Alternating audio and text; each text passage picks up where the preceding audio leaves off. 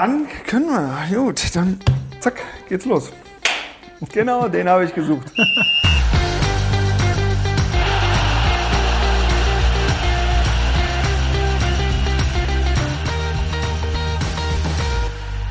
Hallo zusammen, mein Name ist Mike Franz und ich sage herzlich willkommen hier bei Alpha Sports zu unserem Audio-Video-Podcast Weggekriegt im Schatten des Flutlichts. Ihr werdet euch bestimmt fragen, warum machen die jetzt den 100. Sportpodcast? Genau aus einem Grund, weil wir einen Podcast anbieten wollen, der anders ist als die anderen. Wir wollen nämlich in Themen rein, die in anderen Podcasts nicht ganz so viel Platz finden. Und äh, von daher haben wir die Themen, zum Beispiel die drei Rs, Rückschläge. Wie gehe ich mit Rückschlägen um? Ja? Respekt, gerade im Profisport wechseln ganz oft die Führungspersönlichkeiten. Da ist es natürlich auch so, dass du bei dem einen bist du gefragt, bei dem anderen bist du hinten dran. Und wie gehe ich damit um? Das muss man einfach lernen zu akzeptieren, das muss man verarbeiten. Da muss man gucken, dass man dann, egal wer da oben steht, dass man seine Leistung abliefert. Ja, auch Risiko, gerade im Profisport bist du ruckzuck, jede Woche hast du neue Situationen. Du gehst in unterschiedlichste Risiken rein. Das wird spannend, auch darüber zu reden. Natürlich werden wir auch über die Karriere sprechen, aber auch über das Karriereende. Weil gerade dann, wenn man nicht damit rechnet, kommt es halt oft, dass es sagt, bupp, es ist vorbei. Wie gehe ich damit um? Bin ich darauf vorbereitet? Habe ich gute Berater an meiner Seite, die mich da auch mitführen, die mich entwickeln? Das wird ein Thema sein. Und äh, natürlich wollen wir auch über Fehler sprechen, weil Fehler passieren jedem. Egal, ob das im Berufsleben ist, ob das im Profisport ist. Gerade im Profisport passiert das jedes Wochenende, dass man Fehler macht. Darüber wollen wir reden. Aber auch natürlich über die Persönlichkeit. Und da haben wir aus den unterschiedlichsten Sportarten, ob das Handball, Eishockey, Volleyball ist. Wir haben viele Persönlichkeiten, die hier Platz nehmen werden. Heute fangen wir an mit einer Persönlichkeit aus dem Fußball. Ich bin wirklich froh, dass er hier ist, weil ich hätte mir keinen besseren vorstellen können, denn er bringt brutal viel Erfahrung mit. Er hat für den SC Freiburg gespielt, er hat für Kickers Offenbach ein Spiel gemacht, er hat für Arminia Bielefeld gespielt, er hat für Borussia Mönchengladbach gespielt, er hat für Bayern München gespielt, aber er hat für einen Verein gespielt, das Beste kommt ja immer zum Schluss und das ist unsere Gemeinsamkeit. Er hat für den Karlsruher Sportclub gespielt.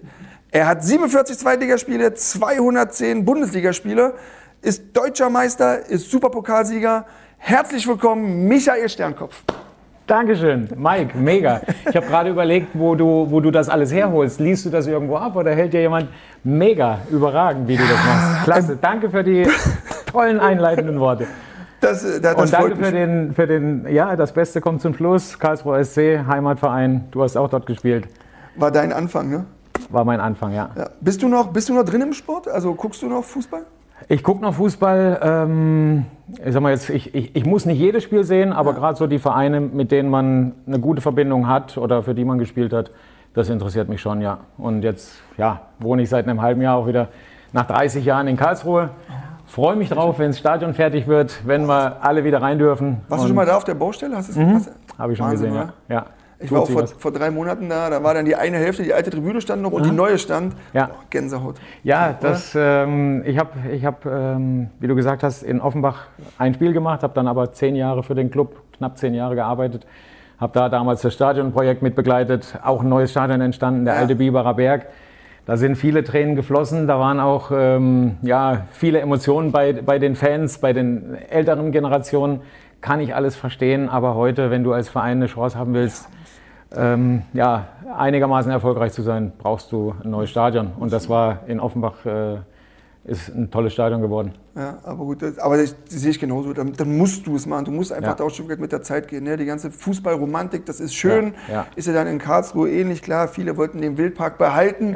Aber ich sag mal, du kommst mit deiner Familie, sitzt dann da im Regen. Das ist auch nicht mehr zeitgemäß. Ne? also, Und deshalb freue ich mich auch brutal auf das neue Stadion. Wir haben in dem neuen Stadion bei Kickers dann, dann gespielt mit der, mit der Eintracht im Pokal. Haben wir knapp gewonnen. Das war, schon, war dann schon, war schon eine geile Stimmung. Also, muss man sagen. das hat, schon, hat schon Spaß gemacht.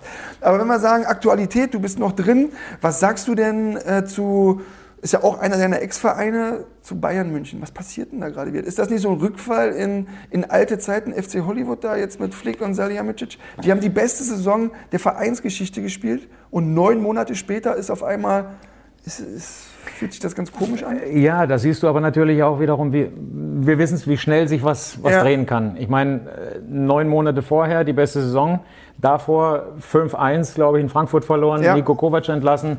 Äh, man war irgendwo an einem, an einem tiefen Punkt angelangt. Ähm, mir tat das damals wahnsinnig leid um, für, für Nico, weil, weil ich ihn persönlich kenne, weil es ein ganz, ganz toller, feiner Mensch ist und dann geht einem das immer so ein bisschen nahe. Ähm, und deswegen, aber letztendlich hat es gezeigt, dass es die richtige Entscheidung damals war, Hansi Flick einzusetzen, ihm das Vertrauen zu geben.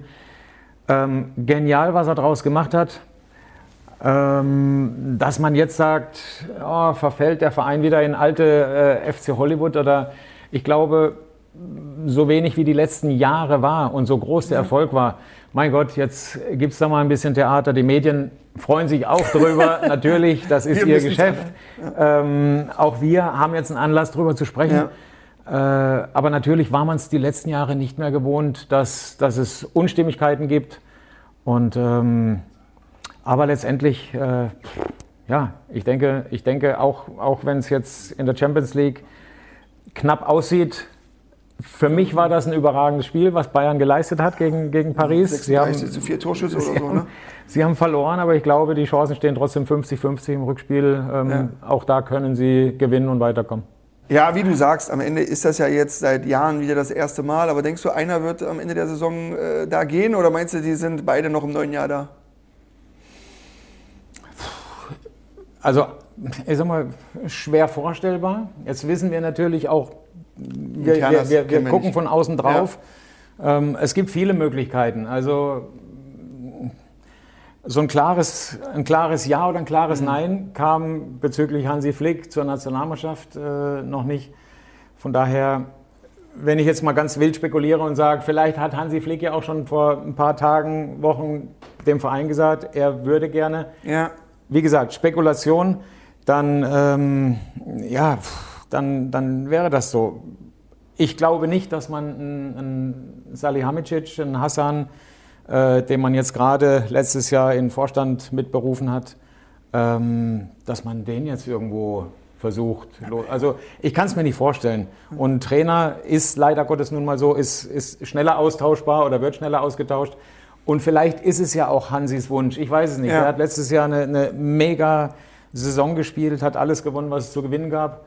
Ähm, hätte meiner Meinung nach auch Welttrainer werden müssen. Ja, müssen. Also, also das steht ja außer müssen. Frage. Also mit ähm, sechs Titeln, gut, zu dem Zeitpunkt war es fünf, aber ja. müssen. Also ja. das war unfair, dass er es nicht geworden ist. Ja, ja. und ähm, von daher, ähm, ja, schauen wir, was passiert. Ähm, wir werden sehen. Wir werden sehen, genau. Werden sehen. Aber es ist spannend, auf jeden ja. Fall. Ja, kommen wir mal zu deiner, zu deiner Karriere. Es ist ja jetzt ein, ein paar Jährchen her, als mhm. du dann aufgehört hast. Und ich würde gerne mal dann auch starten beim, beim Anfang. Du, du kommst aus Karlsruhe, du mhm. wurdest in Karlsruhe geboren, mhm. ist, das, ist das richtig? Ja. ja. Und hast dann beim KSC dann halt auch dann angefangen. Wie hast du denn deinen Weg dann in die Bundesliga gefunden? Also wie, wie hat es denn, oder wie hat es denn angefangen? Gut, angefangen, also die Anfänge waren in Karlsruhe bei einem kleinen Verein, beim SV Nordwest. Ähm, da habe ich angefangen mit fünf Jahren Fußball zu spielen. Habe neun Jahre für den Verein gespielt dann. Das war, das war so ja, wie zweite Familie. Mein, zu Hause, ich habe ein tolles Elternhaus. Meine Eltern sind auch beide noch, Gott sei Dank, am Leben. Ähm, aber der Verein früher, das war für uns Kinder und früher zu der Zeit, also das, das ist ja jetzt ja, 40, 42 Jahre her, wie man dann mit, mit jungem. Sieht man äh, dir aber nicht an. Alter. Das ist schon mal, das ist schon mal Vergleich. Ja, ich, ich, ich tue, was ich kann. Die Konkurrenz schläft nicht. ich weiß, was du meinst. Sehr gut. Naja, auf jeden Fall. Ähm, war damals noch, äh, wenn, du, wenn du damals für einen Verein gespielt hast als Kind, dann, dann bist du da nicht gleich, weil du mal zweimal auf der Bank gesessen hast, vielleicht am Wochenende, äh, hieß es nicht gleich von den Eltern oder man selbst hat nicht gesagt, ich muss, ich muss den Verein wechseln. Ja. Also da geht heutzutage, glaube ich, der Druck schon los. Ich habe einen 15-jährigen Sohn, der hat auch mit, mit fünf, sechs Jahren angefangen, Fußball zu spielen. Und wenn man dann so das mitbekommt, ähm, wie manch einer damit umgeht und wie die die Kinder pushen und äh, Puh, ist, ist nicht gesund. Na, also das ist nicht gesund. Die Kinder sollen Spaß haben, die sollen leidenschaftlich spielen, aber nicht, weil sie müssen, sondern weil sie wollen. Ja, aber das ist ja genau nicht der Punkt. Also äh, das ist der Punkt, aber das ist ja genau nicht der Fall. So rum. Ja. Ich habe mal vor, vor ein paar Monaten einen Vortrag gehalten, da habe ich mich auch mal mit dem Thema auseinandergesetzt. Wenn man mal die, also die, was sieht, was die Jungs leisten. Schule, Training, Schule, Training. Manche trainieren schon zweimal am Tag. Dann haben sie am Wochenende Spiele, sie haben Länderspielreisen. Diese Youth League finde ich ja, das ist ja der größte also Schwachsinn will ich nicht sagen, weil der internationale Vergleich tut gut, aber die Jungs sind 17, 18, die fliegen dienstags nach Porto, kommen dann abends wieder oder am nächsten Tag wieder, gehen dann wieder zur Schule, fahren am Wochenende dann zum Spiel nach Frankfurt. Also die, das sind ja schon kleine Vollprofis, das sind ja kleine Maschinen. Also das finde ich, ich finde das echt übertrieben. Und wenn du dann siehst, wo das anfängt, du beschreibst das ja gerade, das ist ja Wahnsinn. Ich meine, das war ja zu der damaligen Zeit Ja. noch ein bisschen anders, Ja, aber ja. ich finde das einfach, ich finde das nicht, ich finde das nicht gut, muss ich sagen. Nein, ich finde es auch nicht gut und vor allem, mir hat vor, vor zwei, drei Jahren mal äh, jemand gesagt, Mensch, ich finde das total klasse, äh, dass, es, dass es Bundesliga-Vereine gibt, die manche Spieler nur ins Internat aufnehmen, wenn die einen Zweier-Notendurchschnitt haben. Ja. Ich weiß jetzt nicht, ob das stimmt, ob es ob da tatsächlich solche Maßstäbe Gibt's, gibt. gibt's, gibt's, ja. War in Ähm, Magdeburg wenn, ähnlich. das, wenn das so ist, dann muss ich sagen, finde ich das sehr bedenklich, weil das hört sich, das hört sich für, die, für die Außenwelt immer gut an. Oh, der Verein, der achtet darauf, dass die Schüler auch in der Schule äh, Leistung bringen. Aber es ist im Prinzip nur auf dem Rücken des, des Kindes, Ja, des Jugendlichen. Der hat den Druck. Der hat in der Schule Leistung zu bringen, Ja. der hat auf dem Platz Leistung zu bringen, der soll angepasst sein, der soll, der soll sich ordentlich verhalten. Es darf kein Fehler mehr gemacht werden. Und, und woraus entstehen oftmals die Ängste? Dass man Angst hat vor Fehlern. Und dann Ja. bist du nicht mehr frei, dann spielst du nicht mehr drauf los aus Leidenschaft. Und, und, und der Umkehrschluss ist ja, wenn jetzt, ich sag mal, Beispiel Mukoku, wenn jetzt so einer irgendwo zu einem Verein käme mit 14, 15 Jahren, wäre das Megatalent und der Verein weiß, hey, wenn, wir der, wenn der Weg zwei, drei Jahre noch so weitergeht, verdienen wir mit dem Spieler 80 Millionen. Ich schieße jetzt mal so in, in, in die Luft. Dann kann mir doch keiner erzählen, dass ein Verein interessiert, ob der jetzt einen Dreier, einen Vierer-Schnitt hat oder einen Zweier. Da geht es dann nicht drum. Also, und von daher muss ich sagen, nur für außen hin, dass sich das toll anhört ähm, und, und auf dem Kind oder auf dem Jugendlichen der Druck lastet, pff, ist, ist bedenklich. Also finde ich, nicht- finde ich nicht gut. Aber das ist ja genau so ein Thema. Ich meine, gerade Fußball ist ja auch, äh, da ist ja auch, das ist ja, ist eine tolle Welt. Ich meine, Mhm. wir haben selber jahrelang da mitmachen dürfen. Aber es ist natürlich auch viel Show, es ist, wird auch viel erzählt, was vielleicht auch nicht gelebt wird. Mhm. Und das ist dann in der Tat bedenklich. Aber ja, früher, man sagt jetzt mal früher, früher war alles anders. Es war ja auch anders. Ob das Mhm. immer besser war, ist ja, sei ja dahingestellt. Aber dein Weg, du warst dann bei Nordwest, bist dann zum, zum KSC. Mit Genau. welchem Alter bist du dann nach? Da sind wir stehen geblieben. Ich habe äh, mit 14 Jahren einen Verein gewechselt. Ah, okay. Das war zum ersten Jahr B-Jugend damals. ja. Ähm, ich hätte, also ich, ich hätte ein Jahr vorher schon gehen können. Da war der, der Trainer von der, von der C-Jugendmannschaft damals vom KSC, war schon, äh, hat schon mal angefragt. Und da wir aber mit dem Nordwest in der Bezirksliga damals für die Altersklasse, die höchste Liga, Okay. gespielt Ja. haben dann und mit dem KSC in einer Liga waren, ähm, habe ich gedacht, nee, ich, ich will da bei meinen Freunden bleiben. Ich will Ja. äh, in meiner Heimat bleiben. Auch wenn KSC, das Stadion von uns zu Hause, sind das, sind das drei Kilometer. Ich habe ja nicht weit davon weg gewohnt, aber, aber ich wollte bei meinen Jungs bleiben und bin dann mit 14 zum KSC gewechselt in der B-Jugend. Ähm, habe dann, ja, tolle Jahre auch dort gehabt, aber auch da, wenn ich mich dran erinnere, ähm, in der, in der D-Jugend ging das ja los mit Kreisauswahl und, Genau. dann, und dann Sichtungslehrgänge, Ja. die man dann so alle mitmacht. Und, und da war ich schon immer eigentlich extrem sensibel. Und vor, bei jedem Lehrgang oder bei jedem, wo dann wieder ein paar ausgest äh, äh, weggefallen sind, ähm, saß ich immer da drin und habe hab Angst gehabt, dass ich da jetzt nicht mehr dabei bin beim nächsten Mal.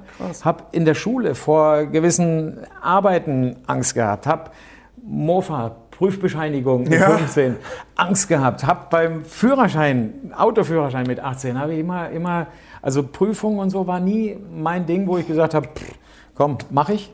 Und äh, da war ich immer sensibel. Ja, und dann Kreisauswahl, badische Auswahl, dann Duisburg, das Länderturnier. Oh, da, da waren wir auch alle im Turm. Ne? Genau, Und genau. im Und Turm. Kick- Tischkicker gespielt. Was war das. Beste? Welchen Platz habt ihr da mal gemacht? Also ich war ja für Ähm, Sachsen-Anhalt, wir waren nie so stark, aber wir waren das Beste, war mal Sechster. Was war bei Ich euch? glaube, ich, fünfter, sechster, Ja? irgendwie sowas. Ja, ja, ja, ja. Duisburg. Aber gut, das ist ja eine riesen, ist ja eine riesen Plattform. Ne? Ich meine, da sind alle Top-Talente. Genau. Also und das, was du dann so beschreibst, äh, das kann ich mir dann schon, oh, klar, habe ich ja selber miterlebt. Ich Mhm. habe damals dann eine, eine Vorprüfung sausen lassen, weil ich war zwar auf der Sportschule, Mhm. aber meine Lehrerin hat gesagt, nee, wenn du da hinfährst, dann kriegst du in deiner Vorprüfung, dann kriegst du null Punkte. Ja, ich so, aber ich bin auf der Sportschule, warum wird das nicht unterstützt, wenn wir nach Duisburg, Mhm. Ja. da sind alle Talente, da sind alles äh, Späher, Scouts, Mhm. also ihr müsst mich doch da hinlassen. Nee, geht nicht. Also du musst die Vorprüfung schreiben. Da habe ich gesagt, alles klar, ich schreibe die Vorprüfung nicht, habe die null Punkte genommen, bin da hingefahren und wir haben Duisburg gespielt.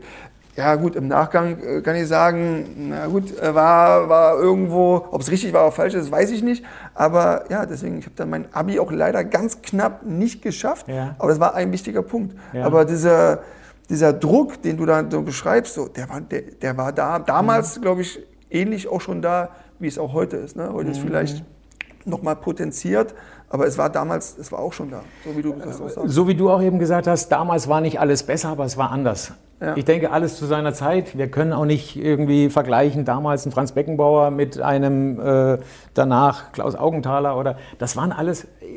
Zu seiner Zeit war Franz Beckenbauer, damals war das ein toller Fußball, der beste, der gespielt worden Ja, konnte. Und ähm, zu unserer Zeit, weißt du, wir, wenn ich damals so die 74er Klassiker angeguckt habe, die Endspiele gegen Holland in München, der äh, Nationalmannschaft, da denkst du, da haben wir so gedacht, hey, das war, das, das war ja Standfußball. ja, Aber zu dem Zeitpunkt war das der beste Fußball. ja. Und dann muss man einfach heutzutage als ehemaliger Spieler auch sagen, hey, wenn die heute unsere Spiele sehen von vor 30 Jahren, dann denken die auch, boah Mensch, das war aber noch langsam. Ja. Also ganz bestimmt. Und wenn, ich so, wenn man die Zahlen sieht, wie viel die heute im Schnitt laufen, 14, 15 Kilometer teilweise pro 90 Minuten, da waren wir bei, bei 11. Wenn mal einer viel war, waren es vielleicht 11,5 oder so. Ja, ja. Glaube ich, meine ich mich zu erinnern. Aber, aber das ist heute schon alles schneller. Der Druck ist größer, die mediale Präsenz ist, ist enorm. Wir hatten früher, da muss man ja wirklich sagen, was bin ich froh, dass ich heute kein Profi bin. Ja, weil, weil Handys, jeder hat eine Kamera, innerhalb fünf Sekunden machst du ein Foto und schickst das in der ganzen Welt rum. Das hat ja angefangen damals mit diesen Laserfotos von der, von der Bild, wo die gesagt haben, ihr kriegt, glaube ich, waren das 500 Mark oder so. Das, die haben ja sozusagen ihre Paparazzi rangezogen Ja. so, und haben das natürlich nochmal verstärkt. Also du kannst ja gar nicht mehr, kommen wir nachher noch Mhm, dann dahin, du kannst ja gar nicht mehr losgehen, mal die Sau rauslassen als junger Mensch. Das sind ja alles junge Menschen. Mhm. Ich meine, Anfang 20, ne? du bist Sport, du bist topfit, du bist gesund, du siehst vielleicht dann noch gut aus Ja, und ja, ja. hast einfach, kannst die Zeit deines Lebens haben, aber bist dann irgendwo doch eingeschränkt, weil natürlich an jeder Ecke die Handys lauern, Mhm. die Videos lauern und du nicht der sein kannst, der du vielleicht bist. Und das ist schon, das ist natürlich schon ein Riesenunterschied dann auch mit dann zu damals. Aber da gab es natürlich dann sicherlich auch andere, andere Facetten. Aber Mhm. das ist ein spannendes Thema. Kommen wir nachher auch noch intensiv drauf, weil das finde ich, das, das äh, bedarf auch mal so ein bisschen intensiverer Beleuchtung. Ja, Aber ja. was hat dich damals dann auch ausgemacht, dass du diesen Sprung dann geschafft hast, weil du sagst, ihr wart selber in der Liga und es gab ja irgendwo Ja. sicherlich Talente, die auf einem ähnlichen Level waren. Was war es bei dir? Im Prinzip hat es dann ausgemacht, äh, das Länderturnier. Man, man, Berti Vogt war damals der Trainer von der U18-Nationalmannschaft und ähm, hat mich in Duisburg spielen sehen. Da gehört dann natürlich auch, weißt du, da hast du einige Spiele, da sind so viele Spieler da. Ähm, dann macht man selber ein, ein gutes Spiel und zum richtigen Zeitpunkt guckt der richtige Mann zu. Ja, und, brauchst du. Das, das äh, ja, war damals dann so. Einladung bekommen für die U18-Nationalmannschaft. Beim KSC habe ich, ja, in der, in der A-Jugend dann auch, haben wir, haben wir um die deutsche Meisterschaft gespielt, sind meistens gegen Leverkusen dann immer ausgeschieden. Die waren damals, die waren echt stark. Da waren wir, ja, wir waren auch nicht schlecht, aber die waren uns irgendwie auch körperlich, wo du gedacht hast, boah, die sind, die sind, die sind schon, die waren echt gut. Da erinnere ich mich dran. Und ähm, naja, dann habe ich, dann habe ich mit, glaube, so zum Schluss des A-Jugendjahres bei der Amateurmannschaft schon, schon oft gespielt und da ein Jahr mitgemacht und dann mit, mit 18 Profi geworden beim KSC. Krass. habe nebenbei noch eine Lehre gemacht beim damaligen Präsidenten, der war Geschäftsführer von der, von der Coca-Cola. Ja, Roland geil, geil. Und äh, habe da eine Lehre angefangen als Industriekaufmann und habe die dann aber mit dem Unterschreiben des Profivertrags habe ich, hab ich, hab ich gesagt, Training und, und zwei Sachen und da muss ich auch ganz ehrlich sagen, ja, ich habe mein Leben lang leidenschaftlich gerne Fußball gespielt ja. und dann war das für mich auch eine Entscheidung, wo ich sage, also entweder das eine oder das andere und dann war klar, ich schmeiß die Lehre hin. Ähm, ja, und so kam ich dann zum Fußball, habe mein erstes Spiel gemacht an einem Mittwochabend, glaube ich, gegen Leverkusen war das. Ähm, hatte das Glück, das Glück, dass ein paar mit der, mit der vierten Gelben war es damals, glaube ich, gesperrt waren. Wir hatten drei Verletzte, zwei waren noch krank. Wir hatten also sieben Spieler okay. komplett einzusetzen, ähm, neu. Und ja, dann, dann hatte ich das, das mega Glück einfach, dass ich nach sechs Minuten gleich 1-0 geschossen habe. Nein! Ja. Ähm, weißt du noch, wie es war? Ich krieg Gänsehaut. Ja, äh, ich, ich meine... Vergisst man nicht, ne? Der Thomas Hörster, glaube ich, war das, der bei Leverkusen in der Abwehr gespielt hat, hat irgendwie einen Ball vertändelt. Ich habe den... Ich habe einen Ball abgenommen und bin dann so von außen vom 16er rein und, und habe mit dem Außenspann so ins lange Eck. Boah, geiles bei, Tor. Mit bei, Außenspann auch noch? Ja, ja. Boah, fett. Das ist Rüdiger stark. Vollborn war damals, glaube ich, im Tor bei Leverkusen. Ähm, ja, das war, und, und von da an war ich im Prinzip fest, fester Bestandteil, Stammspieler. Ja. Ähm, ich, das war ein Traum. Es war ja. wirklich ein Traum, vor dieser Kulisse zu spielen, spielen zu dürfen. Ähm, das hat einen getragen. Weißt du, jetzt, jetzt bin ich auch noch Karlsruher gewesen. Ja übertrieben gesagt, kannte ich äh, das halbe Stadion, ja. weil ich war jung und ja, ich war auch in der Stadt unterwegs teilweise und ich war auch, ähm, ja, auch, auch, auch, in der Disco oder in einer, in einer Kneipe mal und ja. Ähm, ja, fühlte mich wie einer von denen, die mich da Geil. extremst unterstützt haben. Und was ich da für eine, für eine Unterstützung erfahren habe, ja. sogar nachdem ich dann zu Bayern gewechselt habe, das, das hielt sieben, acht, neun Jahre an, Egal mit welchem Verein ich beim KSC gespielt habe. Gänsehaut. Ja, das, das waren die boah. schönsten Erlebnisse, beim KSC ins Stadion einzulaufen dann. Und mein erster Gang ging immer rüber, Block 4, kurz gewunken, begrüßt und die Leute haben einen herzlichen Empfang. Ich krieg auch Gänsehaut. Ja, das ist ja mein ganzer Körper, die ganze weil, Pelle weil, hier, guck mal. Ja, das ist Wahnsinn. Weil das, das hat es ausgemacht. Und wir ja. haben sogar mit Bielefeld mal beim KSC im DFB-Pokal gewonnen. Und ähm, ich, ich bin nach dem Spiel einmal die Runde gelaufen und die Leute haben applaudiert. Also mit Bielefeld und der KSC ausgeschieden. Das habe ich echt wahnsinnig genossen. Das tat gut mit ja. all den Rückschlägen oder mit all den Demütigungen, die man teilweise medial auch über sich ergehen lassen muss. Ähm, war das immer so ein, so, ein, so ein Bad der tollen Gefühle im Wildpark. Aber da ist Karlsruhe schon auch besonders. Ne? Also ich, ich habe ja, ich habe auch drei Jahre da spielen dürfen mhm. und wir sind dann nach, jetzt nach zehn Jahren, vor, vor zwei Jahren mit Magdeburg, da war ich ja sportlicher Leiter, dann mhm. sind wir hingekommen ja. Und dann wurde ein Plakat ausgerollt, äh, Welcome back, Iron Mike. So, ne? Oder ja, ich, hier, da geht's ich, halt, ich bleibe bleib halt einfach im Gänsehaut-Modus. Ja. Äh, da, da ist Karlsruhe schon, viele Vereine, klar, sind bei ehemaligen Spielern mhm. vielleicht immer auch noch dankbar. Aber wenn du das gerade so beschreibst, bei mir war es, oder ist es ja ähnlich, ja. Das, das, ist schon toll. Aber das ist dann natürlich immer was ganz Besonderes, wenn du in deiner Heimatstadt dann in die erste Mannschaft kommst, du kennst alle, du mhm. ziehst da um die Häuser, bist mit ja. denen aufgewachsen. Also, und dann noch in Karlsruhe, wo eh alle sehr herzlich sind, mhm. viel mehr geht ja für einen jungen Menschen, geht ja fast gar nicht. Aber du sagst ja auch, du hattest doch dieses Quäntchen Glück, paar verletzte, gelbe Karten brauchst du halt auch, mhm. um halt oben reinzurutschen. Bei mir ja. war es damals in, in Wolfsburg ähm, sechs Spiele nicht gewonnen. Also da hat der Trainer gesagt, ah komm, ich sag mal, scheiß drauf, mhm. jetzt schmeiße ich die jungen Burschen mhm. rein. Mhm. So, und das war dann mein Anfang. Du ja. brauchst ja dieses Quäntchen Glück und du brauchst vor allen Dingen dann auch immer diesen, du brauchst auch den Trainer, der natürlich dann sagt, ey, ich sehe in dem Jungen was. Mhm. Bei dir war das ja dann, ist ja auch eine lebende Legende, der Cheftrainer war ja Winnie Schäfer. Mhm. Also jeder, der ja irgendwo so ein bisschen was äh, mit dem Fußball auskennt und ja. der mal auf Karlsruhe geguckt hat, kennt ja auch Winnie Schäfer. Ja. Wie war das denn, ich kenne ja auch nur vom Sehen, mhm. wie war das denn unter Winnie Schäfer zu trainieren? Also das ist doch Erklär mal, beschreib mal bitte. Ja, gar nicht, gar nicht mal nur Winnie Schäfer, sondern ich war ja, wie gesagt, ich bin in Karlsruhe aufgewachsen. Ich war mit meinem Bruder und mit meinem Papa, waren wir im Wildparkstadion als, ja. als Kids, als Kind war ich da. Und, und ähm, wenn du dann deine, sag ich mal, Vorbilder will ich gar nicht sagen, aber, aber deine, die, die großen Stars. Ja. Dann, dann gab es damals einen Michael Harford. Äh, oh ja, ne? es, es, ja. Es, es, gab, es gab so viele, die, einen Rudi Wimmer als Torwart. Der war mal bei uns beim SV Nordwest, kam der mal dahin und da durften wir bei ihm äh, einen Elfmeter durfte jeder schießen. Ja. Das war für uns das, das Größte. Da hast, hast du reingemacht? Äh, ich habe reingemacht. Ja, ja. rein das Ding.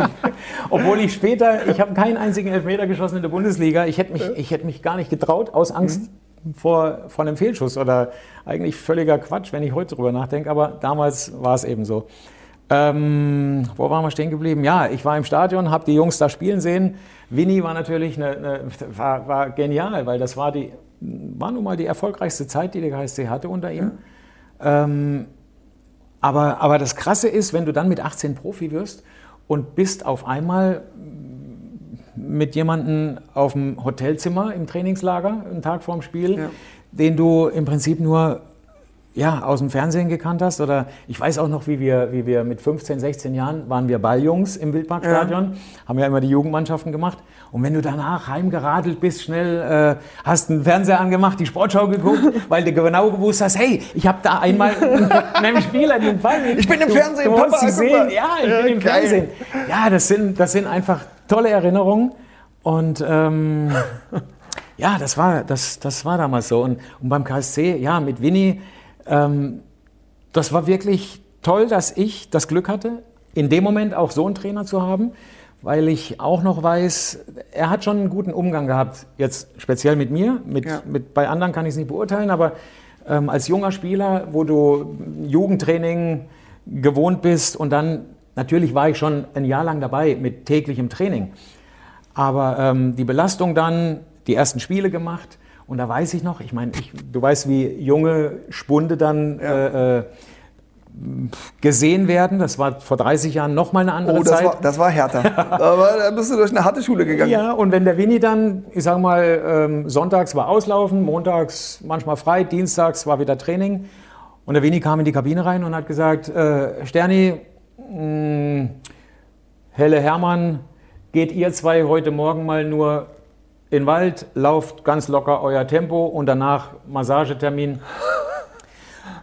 Und da sitzen dann, da sitzen dann äh, ein Wolfgang Trapp, der ja auch Frankfurter Vergangenheit ja. hat, äh, Srečko Bogdan, ähm, also da waren oh. ja, da, ja, da, da kommt ja äh, richtig Hass hoch bei den Jungs. Also bei, ja, bei, weißt du, da, da weiß ich auch dann, wie das ist. Ey, der ist 18, ja. der geht in den Wald ein bisschen spazieren und Massage kriegt dann noch eine Massage. Oh. Aber ähm, er wusste halt auch, dass das äh, mir zu gewähren, auch die Erholung. Okay, weißt du? Wichtig, gut, gut. Es heißt immer, äh, Jungs werden ruckzuck verbrannt oder... Ja. Und natürlich kann ein Junger vielleicht körperlich mehr ab, aber es ist auch eine Umstellung. Du musst dich mental irgendwo umstellen. Auf einmal spielst du nicht mehr vor 400 Leuten auf dem Platz 2 vorne, ja. äh, sondern vor ja, 30, 35.000 im Stadion. Ja. Das ist eine andere Belastung, das ist ein anderer Druck und da muss ich sagen, habe ich äh, mit dem Winnie natürlich in dem Moment auch genau den richtigen gehabt. Mhm. Muss aber auch eins sagen oder möchte gerne eins sagen. Ich bin vor, vor zwei Jahren mal gefragt worden, wer denn so mein, mein, mein bester Trainer war. Ja. Wird ja oftmals gefragt, du ja. bestimmt auch schon mal. Und da habe ich dann irgendwie so intuitiv gesagt, ganz ehrlich, wir, du auch als ehemaliger Fußballer, wir dürfen alle diejenigen nicht vergessen, die uns mit fünf, sechs oh, ja. Jahren angefangen haben zu trainieren, weil das finde ich eigentlich die besten und die wichtigsten. Weil Natürlich. wie viele Kinder hören heute auf Klar. oder damals schon, weil der Trainer nicht gepasst hat mit fünf, ja. sechs Jahren. Ja. Die haben uns erst dahin gebracht, ne, Sozialverhalten in der Mannschaft zu lernen, Leidenschaft zu haben, uns ausleben lassen auf dem Platz. Total. Nicht irgendwo in, in Schemen reinzupressen. Und da kann ich dann nicht heutzutage sagen, oh, ich habe ich hab auch ein paar namhafte Trainer gehabt, wo es vielleicht schön ist, solche Größen zu nennen. Nee, ich finde, wir sollten an die ganz unten anfangen zu denken, die uns dahin gebracht haben, dass wir überhaupt Profi werden ja. konnten und durften.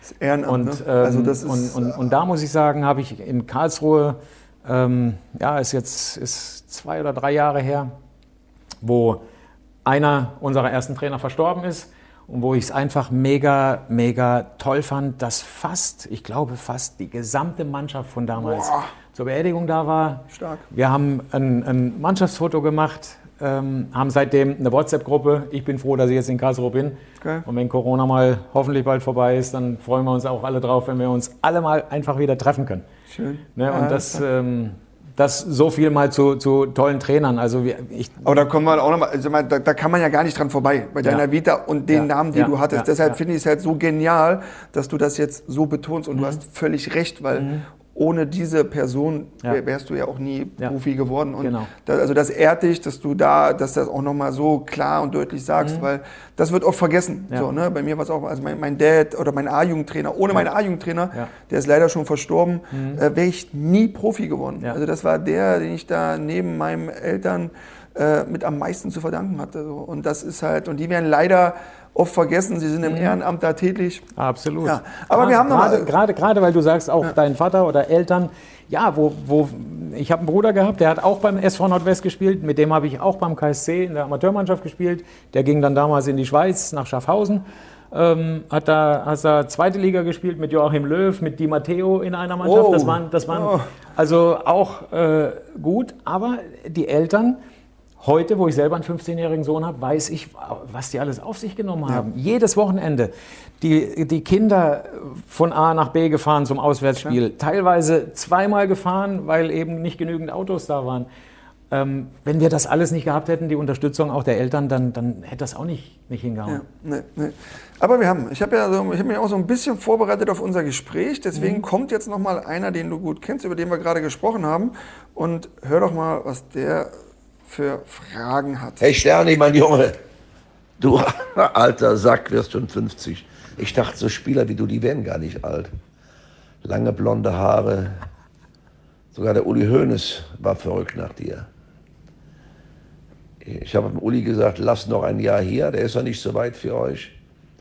Aber er musste unbedingt dich holen, weil er den Turm nicht bekommen hat, von der dann nach Leverkusen ging. Er wollte einen Top-Jungen präsentieren. Na gut, weißt du eigentlich, wie viele Tore du gemacht hast in der ersten Bundesliga? Wie viele Spiele du gemacht hast in der ersten Bundesliga? So, das will ich jetzt mal hören von dir. Und wie viel Assist? Leider hast du nicht die richtigen Trainer gehabt in, in Bayern, die mit Talenten umgehen können, die sie weiterentwickeln können. In Bayern ging es immer darum zu gewinnen und egal, wer auf der Strecke bleibt. Schade. Aber du hast trotzdem eine tolle Karriere gemacht, Junge. Ich wünsche dir alles Gute und ich gratuliere dir dann, wenn du 50 wirst. Ja. Mach's gut. Da ist er ein bisschen zu spät, ne? Mega, Oder? ja, ja, ja, ist, ist, ja, ja, ähm, 51 jetzt ja. in, in ein äh, paar Tagen. Aber, aber nee, ey, finde ich zum einen, finde ich das toll. Winnie Schäfer äh, zu hören. Finde toll, was er gesagt hat. Ähm, Spiele, Spiele hast du vorhin, glaube ich. Ja, habe ich gesagt, äh, genau. Aber ich, ich weiß auch, es sind 210 waren. Richtig, zwei Bundesliga. Ich meine, es waren 15 Tore. Ähm, ja, waren vielleicht, ja, viele sagen, äh, ja, für das Talent zu wenig oder ähm, was war noch? Was war noch? Assists wollte er noch wissen? Assists. Pff, Kann ich das, dir helfen? Das weiß ich nicht. Ich habe mich vorbereitet, 17. Ah, okay. 17 Assists. Okay. Ja. Ähm, nee, das, das hätte ich jetzt nicht gewusst. Aber äh, wenn er sagt, ja, du hast die falschen Trainer gehabt, weißt du, wenn wir jetzt zu den großen, ja. also zu den großen Namen kommen, äh, Jupp Heynckes war damals der erste äh, Trainer, den ich hatte bei Bayern, der auch mitverantwortlich dafür war, dass er, Jupp Heynckes, Uli Hoeneß kam nach Karlsruhe gefahren, damals die Geschichte mit, äh, es war Blitzeis und sie mussten, sie konnten nicht mit dem Auto nach Karlsruhe fahren, was dann weniger Leute mitbekommen hätten. Nein, sie kamen mit dem Zug und zum damaligen Zeitpunkt auch so wie heute, wenn so zwei in Karlsruhe im Hauptbahnhof aussteigen. dann erkennt man wahrscheinlich. dann äh, Uli Hoeneß noch in den Blumenladen reingegangen ist am Bahnhof noch für meine Mutter ein paar Nein. Blumen mitgebracht. Ja, ja, ja. Sind die da zu euch nach Hause gekommen? Die kamen zu uns nach Hause und Winnie, der eben gerade gesprochen hat, äh, die waren keine Viertelstunde bei uns zu Hause, hat Winnie angerufen. Ach nein. Und hat gesagt, hier, ähm, Uli Hoeneß und Jupp Heynckes sind in Karlsruhe am Hauptbahnhof gesehen worden. Sind die bei dir? Ach, hör auf. Ich schwör's. Das, Ja, das ist ja doch, wie, doch, doch, das, das war ja wie so. bei der Gestapo. Und Zack. ich, ich so, so eine Bombe gleich gekriegt am Telefon, habe ich gedacht, scheiße, was machst du? denn? Ich sag, nee, die, also nee, die sind, bei mir sind die nicht. Da hast du gesagt? Ja, ja, weil, ja was hätte ich sagen sollen? Ey? Ich wusste nicht, ich wusste es nicht. Ich war so perplex, dass der, dass der anruft. Mein Vater hat die abgeholt am Bahnhof mit dem Ja. Auto. Ähm, weil wir gedacht haben, ja nee, das, du kannst sie nicht, du kannst sie nicht mit dem Taxi hierher fahren lassen. Ja, ja, gut, dann ja dann, dann ist, dann ist eh gleich durch, klar. wo die sind. Und naja, ich, und dann weiß ich noch, wie Winnie gesagt hat, ja, ja, wenn die bei dir sind, wo könnten die denn sein? Und Helle Hermann war damals auch äh, großes Talent, hat auch gute Leistung in dem Moment gemacht, habe ich gesagt, vielleicht sind sie bei Helle. Ich wusste was ich sagen sollte. Und dann hat er, hat er, ich weiß gar nicht, ob er mit dem dann angerufen hat, aber nee, das war, das war echt krass. Ja, und dann waren die da. Und ähm, ja, ich muss sagen, natürlich ähm, hätte ich mir vielleicht anfangs pff, ein bisschen mehr, ich weiß nicht, ob es einem zusteht. Weißt du, wir, wir, ich glaube, wir Spieler sind oftmals zu selbstkritisch und dann aber auch wieder, ähm, ich weiß nicht, ob man so sagen kann. Ich war mal lange auf dem, Zei- auf dem Standpunkt, ich hätte mehr Unterstützung gebraucht von verschiedenen Trainern zur Bayernzeit. Ähm, dann wirst du irgendwann ein bisschen erwachsener, ein bisschen reifer, äh, so zwischen 20 und 30 und denkst dann, nee, du kannst, ähm, such, mal, such mal bei dir, sei mal selbstkritischer. Ähm, und dann sagst du, nee, ich bin dafür verantwortlich. Wenn ich vorher gesagt habe, ähm, derjenige, dann sage ich jetzt, nein, ich habe es auch mit mir machen lassen. Ich war immer ein Spieler, der, der sehr sensibel war, der funktioniert hat, wenn er musste. Natürlich auch mal schlechte Spiele gemacht, keine Frage. Aber bei Bayern, speziell bei Bayern, nie groß irgendwie einen Anspruch gestellt hat. Also wenn ich auf der Bank saß, dann habe ich das akzeptiert, weil, Mensch, ich war 20, ich war, ich war, ich war jung, ich war kein Nationalspieler. Deutschland ist 90, wie ich da hinkam, noch Weltmeister geworden, zu dem, gerade in dem Sommer. Dann kamen sechs oder sieben Spieler waren es von Bayern, die, die Weltmeister geworden sind. Und dann wird es natürlich eng bei den ersten Elfen. Ja, natürlich. Und dessen muss man sich bewusst sein. Und, und da fing eigentlich äh, das an, dass ich, dass ich mich, meine, meine Person, meine Persönlichkeit, meine Authentizität aufgegeben habe. Oh. Ähm, das, das, das merkst du dann. Erstes Spiel im Olympiastadion damals. Ähm, der Trainer oder der Co-Trainer schickt in der Halbzeit die Jungs zum Warmmachen. Und ja, dann sind drei eingewechselt worden und ich war nicht dabei.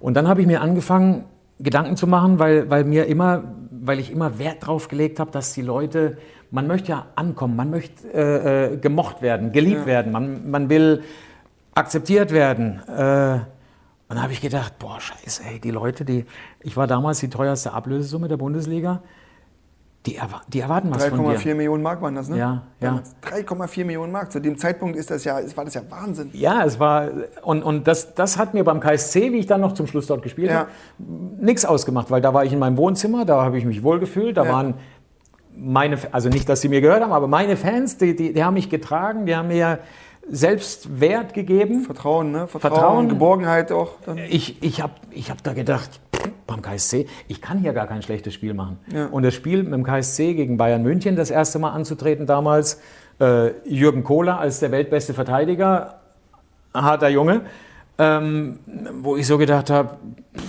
ich freue mich drauf. Also ja, ich fühlte mich unbesiegbar. In dem Moment wirklich ähm, für einen 18-Jährigen, wo du dann gegen Jürgen Kohler spielst, die Zeitungen haben ein Ding draus gemacht, oh, äh, Sterni gegen Mick, Mac und Jürgen Kohler oder irgendwie Ja. Mihailovic, Da warst du noch in Karlsruhe. Da Da, stand schon fest, dass du gehst. Nee, da stand noch nicht fest. Okay. Sondern aufgrund dieses Spiels gegen Jürgen Kohler dann Okay. ähm, hat Uli scheinbar gesagt, den, den brauchen wir, Ja. den möchten wir haben. Aber es ist ja auch beeindruckend, wenn man dann sieht, was dann Geborgenheit, Vertrauen und dieses Selbstwertgefühl, was Absolut. das ausmacht. Ne? Ja. Wenn du einen Trainer hast, der dich dann auch unterstützt, so wie dann Winnie, der dann sagt, so, hey komm, nimm dir mal die Zeit, geh auslaufen, ich baue dich langsam auf.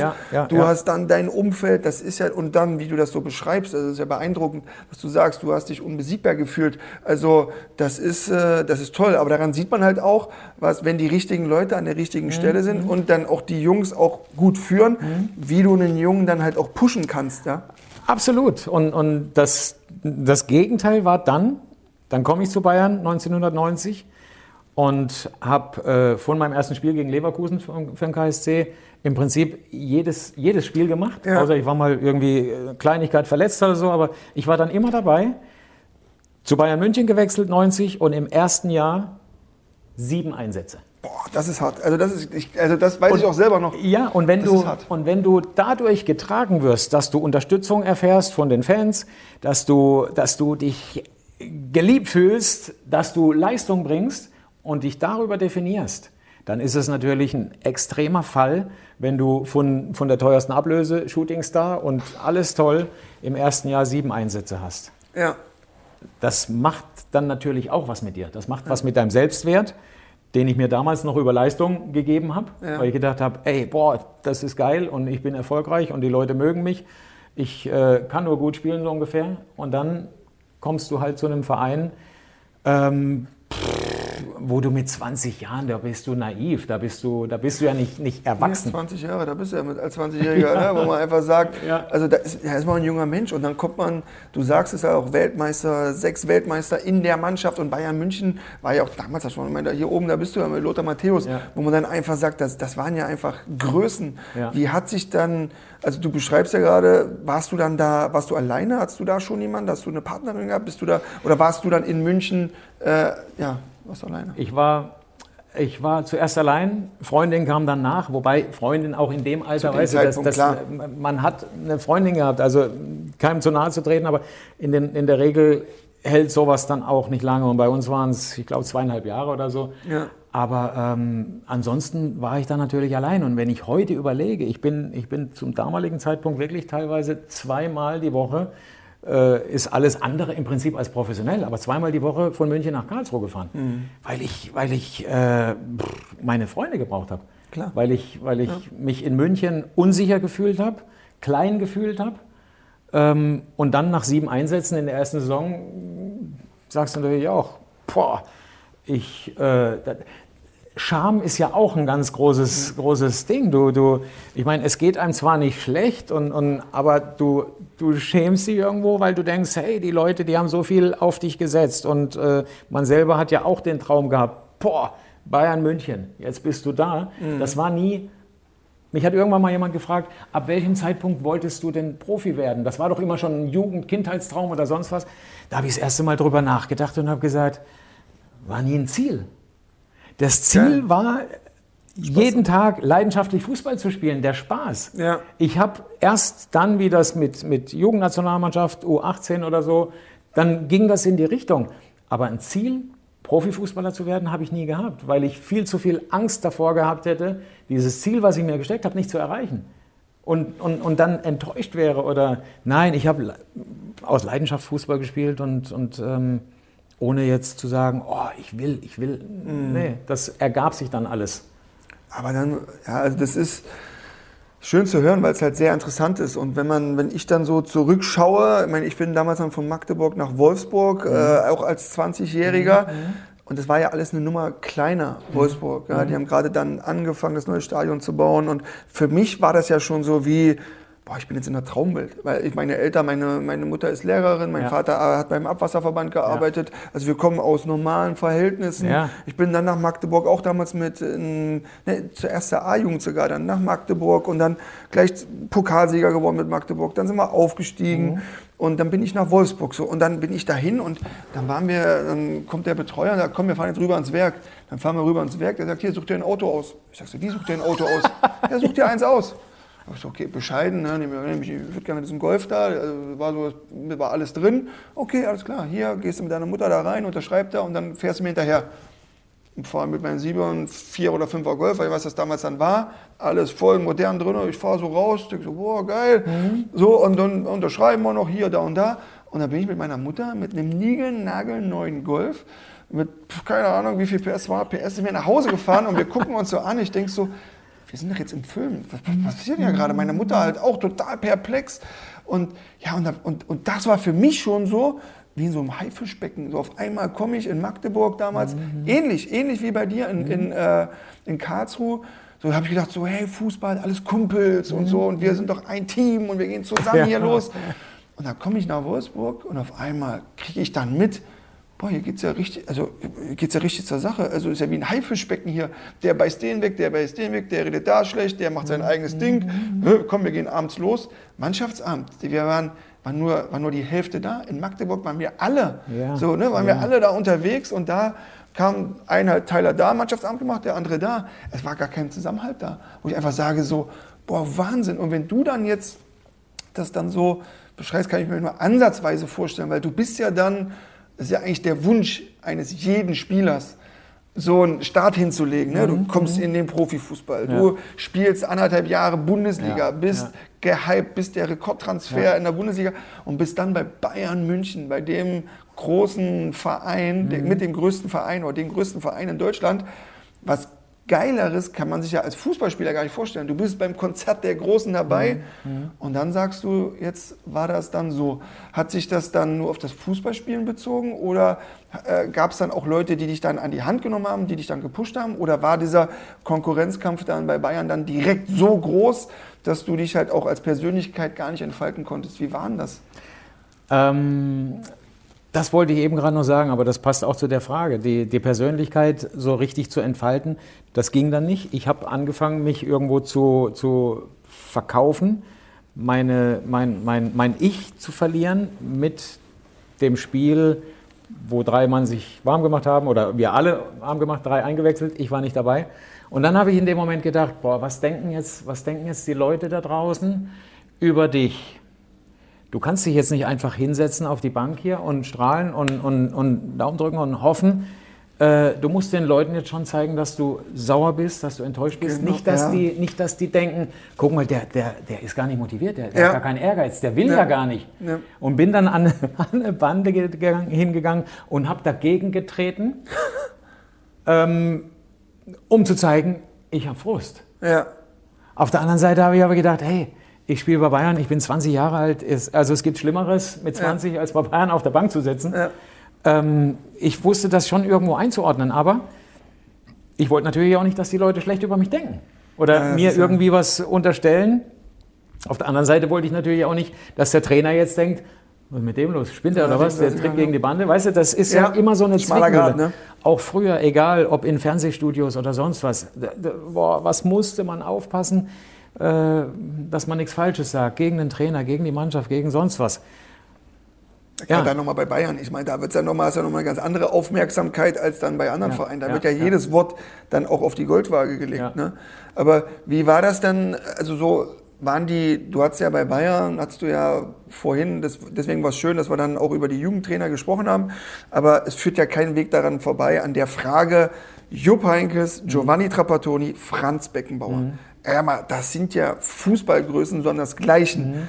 Äh, nur mal so, mal so einen kurzen Kurzüberblick über diese drei Personen, weil jeder, der irgendwo am Fußball hängt, ich glaube, den interessiert das. Was waren denn das für Trainer und was waren das für Menschen? Ähm, gut, fangen wir an bei Jupp Heynckes. Mein, so wie ich ihn erlebt habe oder wie ich ihn heute äh, sag mal, im Rückblick sehe, wenn ich mir überlege, wie ich vor, vor fünf Jahren 45 war. Ich glaube, so, so alt war damals Jupp Heynckes, als er unser Trainer war. Okay. Und wenn ich für mich dann überlegt habe, ey, jetzt mit 45 Trainer von Bayern zu sein, pff, für kein Geld der Welt. also für, für mich. Und, und ich glaube, damals, Jupp Heynckes war natürlich ein toller Trainer und nach Jahren, wie er wieder zurückkam dann und mit Bayern den Riesenerfolg mit Triple hatte und so, ähm, ein bestimmt noch gereifterer Mensch und Trainer, als er das natürlich vor 30 Jahren war. Ähm, ich glaube, ohne ihm national zu treten, aber ich glaube, auch er hatte natürlich damals, genauso wie ich, genauso wie viele andere, ein Problem mit dem Druck. Okay. Ähm, weil so, so reif, wie er dann später gesprochen hat, auch über die Spieler, wie er sie in, in Schutz genommen hat. Und Ja. das hat er zwar früher auch, aber der ging mit dem Druck damals auch noch nicht so locker um, wie er es dann mit 65 Jahren oder so gemacht hat. Mit seiner Erfahrung, mit seinem äh, in Spanien erfolgreich gewesen und, und, und.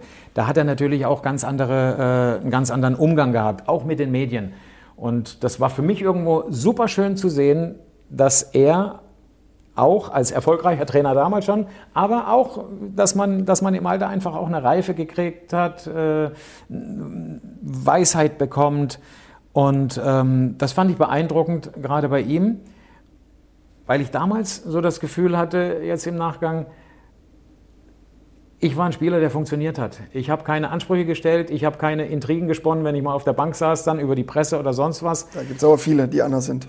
Ja, ja und, und er war vielleicht in dem Moment der Trainer, der seinen Druck dann auch gerne an Spieler weitergegeben hat, wo er wusste, okay. da kommt kein Gegendruck. Okay. Also ich, ich fühlte mich, ja. ich fühlte mich damals hier und da schon hin und wieder ungerecht behandelt, mhm. auch ungerecht hin und wieder mal auf der Bank Platz nehmen müssen. Ähm, aber mein Gott, das, das war einfach so. Und damit musst du halt irgendwie umgehen, ob du das willst oder nicht. Aber das ist genau der Punkt. Aber ich glaube, das, das machen ja viele. Ne? Also sie suchen, das ist ja, ich glaube, das jetzt im Leistungssport ist es, glaube ich, noch mal krasser, aber es ist auch in der normalen Berufswelt. Viele suchen sich ja dann die raus, wo du genau das, was du sagst, wo, wenig, wo sie wissen, er kommt nicht zurück und ja. wo sie dann auch so Stärke äh, beweisen können. Und mhm. ich meine, ich hatte da, klar, hatte, hatte jeder von uns, mhm. äh, habe das auch äh, öfter erlebt und ich finde es halt, ich finde es einfach nur schade, weil ich sag mal, wenn du dich für diesen Job entscheidest, du sagst äh, für kein äh, Geld der Welt. Mhm. Ich selber, ich finde auch Trainer ist für mich der, der echt der härteste Job. Mhm äh, weil du halt, du musst 25 Charaktere äh, moderieren, du musst alle bei Laune halten, mhm. du bist immer der, der in der ersten Linie steht und ich, das finde ich dann äh, schade, dass dann, dass man nicht mal, dass man nicht mal spricht, dass man dann auch nicht versucht, die Leute mitzunehmen. Mhm. Aber ist glaube ich auch das, dem Profigeschäft geschuldet, es kommt ja immer nach, es kommt der nächste, es kommt der nächste. Und wenn du nicht funktionierst, funktioniert ein anderer. Und, und das ist halt, das ist halt echt ein, ein, krasses Business, was halt viele ja gar nicht so sehen. Sie sehen die heile Fußballwelt und sagen, boah, geil, 60.000 und mega. Und mhm. der fährt ein dickes Auto, der hat die geilsten Klamotten, der hat die geilsten Frauen, mhm. die gehen in den Club, alles ist offen. Mhm. Aber das, was halt, was halt wirklich ist, dieses, du bist eine Nummer. Ja. So, und dann kommt der Nächste, das sehen wenige. Und ist halt, ist interessant, wenn du das so beschreibst, dass, dass, dass du dich damals dann so auch gefühlt hast. So, ne? Mhm. Ähm, ja, aber er geht aber was, macht uns denn, was macht uns denn einsam in dem Moment? Also, oder was heißt einsam? Du wirst deine ganze Karriere lang, wirst du nur reduziert auf den Fußballer. Ja. Der Mensch, der, weißt du, ich meine, du bist ein netter Kerl, ich bin ein netter Kerl, oder zumindest glauben wir das. Da sind, wir, das, sind wir sicher. Nehmen das mal für uns in Anspruch. Und es ja. gibt viele nette Kerle, ob bei Fußballern, Handballern, Eishockeyspielern, Bankern, auch sogar Politikern, ganz bestimmt. Aber, aber ähm, letztendlich wirst du nur beurteilt, ob du gut oder schlecht warst in den 90 ja. Minuten. Und äh, da kannst du nebenbei so, so glauben, irgendwo mal ein Jugendtraining zu machen oder, oder wo, wo du sagst, hey, ich bin doch aber ein, ein, netter Kerl, sehen die das nicht? Oder nein, es interessiert mich. Und das, das, äh, das zehrt schon. Aber das zu, zu, zu, zu verstehen, das ist ja auch ein Prozess. Ich sag mal, wenn du dann gerade Anfang 20 bist und da bist du da, da hast du ja eine ganz andere äh, Wahrnehmung von mhm. dem, wie es eigentlich sein sollte. Und diese, dass es halt einfach so ist, dass es nur gut oder schlecht das realisierst du ja erst später. Und das deshalb stimmt. brauchst du natürlich dann auch Leute, die dir dann irgendwo dann auch Erfahrungen weitergeben. Und aber das ist ja dann auch wieder Profifußball. Ja. Wollen ja viele auch gar nicht. Weil du bist ein geiler Spieler, geiler Zocker. Mhm. Wenn du spielst, spiele ich nicht. Mhm. Mein Marktwert sinkt, mhm. meine Prämien sind weniger. Mhm. Und das ist halt so ein Teufelskreis, in dem du dich dann auch in diesem Fußball bewegen kannst. Aber findest du, dass es dann, dass auch dass noch der Mensch zählt oder zählt nur noch der Sportler? Ich meine, das ist ja jetzt Früher war es, so wie du es beschrieben hast, und ich glaube, das ist nicht besser geworden, ganz im Gegenteil. Ich meine, ich bin jetzt zehn Jahre raus, das war bei uns genauso, wie du sagst. Mhm. Was, wie, was, denkst du? Also ich, ich glaube, oder was heißt ich glaube, ich bin überzeugt, dass es, dass es äh, nicht besser geworden ist. Im Gegenteil, es ist, aber das ist auch ganz normal. Früher zu deiner Zeit gab es da schon Facebook, gab es da schon Instagram? Ja, hat langsam angefangen. Hat langsam angefangen. Ich sage es mal für mich, früher, früher waren war der Gegner nicht nur auf dem Platz derjenige, sondern der Gegner war, war irgendwo auch fast, waren die Medien. Mhm. So habe ich es als Spieler empfunden. Die waren eigentlich immer pff, äh, gnadenlos. Heutzutage hast du aber nicht nur die Medien, heute hast du auch die sozialen Medien. Oh ja. Jeder Einzelne hat das Recht oder kann sich rausnehmen, über dich am Wochenende irgendwas zu schreiben.